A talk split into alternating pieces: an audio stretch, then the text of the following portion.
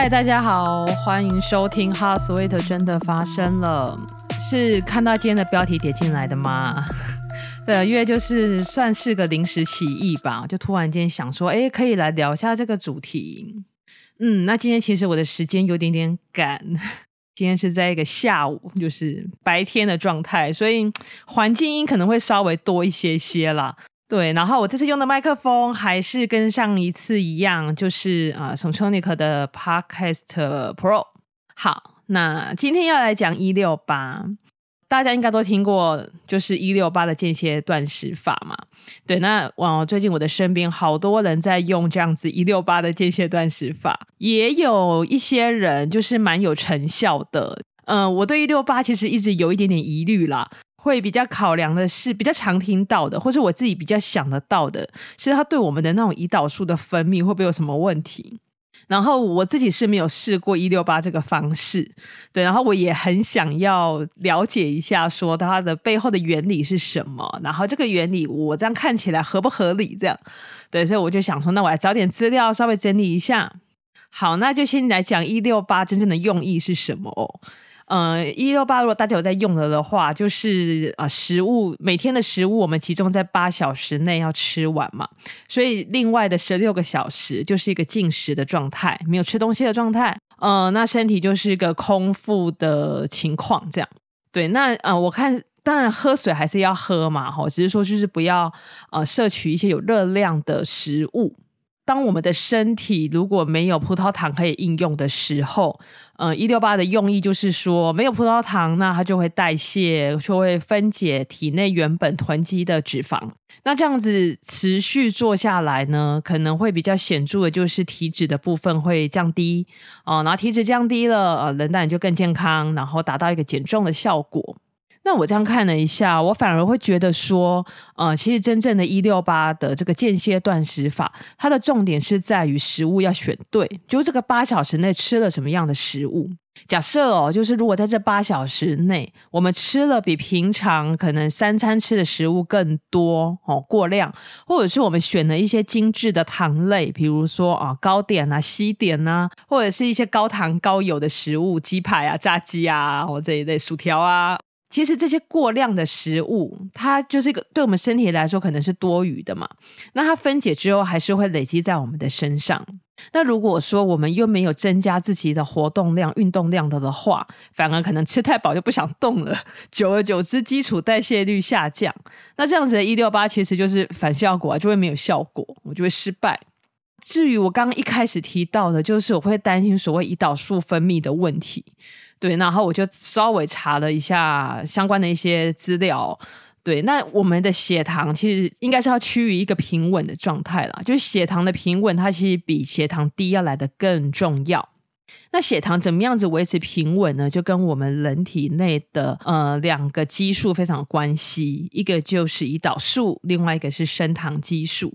胰岛素跟升糖素呢，它们的互相互的作用哦，可以让我们的血糖哦处于一个平稳的状态。那那个胰岛素跟升糖素的关系，就有点像是我们前几集有一次讲到啊，自律神经失调。自律神经就是交感神经跟副交感神经嘛。那这个胰岛素跟升糖素呢，就有点类似啊，交感神经跟副交感神经这样子的相互作用的方式。比如说，当我们交感神经、呃、需要兴奋的时候，那副交感神经就要被抑制，对，就是一个起，一个要落，这样一个要高，一个要低。胰岛素跟升糖素的相互作用也是这样子的。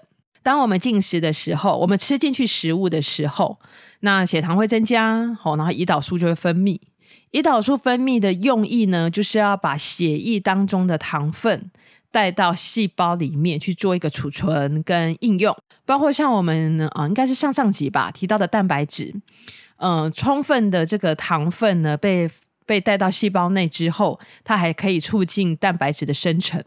所以胰岛素的分泌是会发生在就是我们进食之后吃东西之后。那什么时候升糖素会分泌呢？升糖素就刚好相反，反而是在我们没有吃东西，然后或者是运动的时候，升糖素就会分泌。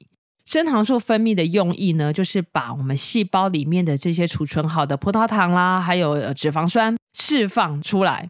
对，那这样子呢，就可以达到一个血糖稳定的效果。那有些人可能一六八的那个一六太太久，节食过久，对，节食过久就有点类似像是压力过大哦，然后造成的自律神经失调一样，那我们内分泌系统就可能会受影响。所以可能会没有一个很确切的数据说，到底每一个人，呃，他的比如说胰岛素多久没有分泌，或者分泌的量到底到多少算是正常或者是异常。但是如果是一个节食过久的状态的的话，内分泌系统就有可能会受到一些影响。对，那身体的运作一旦这个啊、功能失调。对，然后如果长久不动，基础代谢率又增加，呃，这是基础代谢率又下降的话，对，那反而身体就被搞坏了嘛。对啊，那如果说你的热量还是没有减低哦，食物还是没有选择，还是继续用这种啊高糖、高油、精致类的食物，对，那这样子反而得不偿失。对，所以比较好的方式呢，是适度的节食，当然是 OK 的，但更重要的应该是食物的选择。食物的选择该怎么选择？嗯，我想这个大家应该都不会太难想象哦，就尽量吃就是没有加工过嘛，哈，不要吃那种精致的糖类。对，那其实有一个蛮重要啦，哈，而且我自己试行起来，我也觉得对身体的帮忙真的有改善的，那就是低 GI 的食物。低 GI 呢，就是指说我们的那个血糖升高的速度会比较慢一点，叫低 GI，低升糖指数的食物。这种低升糖指数的食物呢，可以让我们的血糖趋于一个比较平稳的状态，因为血糖就不会突然的飙高嘛。那相对的呢，血糖比较平稳的时候，内分泌就会比较稳定啦。然后再来就是个圆形食物，圆形不是那个圆形、方形那个圆形哦，圆形是原来的圆哦。圆形食物呢，所谓的圆形食物指的就是精致度比较低，然后加工比较少。那像有一些人会想说，要吃水果还不错嘛，吼，确实。但是如果吃水果的话，当然就是水果会优于果汁，因为果汁它如果打成汁之后啊，它其实就算是一个比较高 GI，比一般水果来说的话，果汁说就算是一个相对 GI 值比较高的，升糖会比较快的。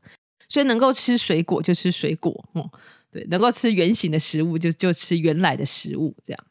对，那当然低 GI 的食物并不代表它热量就低哦，吼，这是一个常有的迷失。哦，低 GI 的食物它只是升糖指数比较慢，但不代表说它的热量就比较低。对，如果吃过多低 GI 的食物，那一样会一样是摄取过多的热量啊，所以整体的热量还是要控制的。对，那更好的就是搭配运动了哈。这几集好像一直都在讲运动，那运动是真的是一件好好的事情。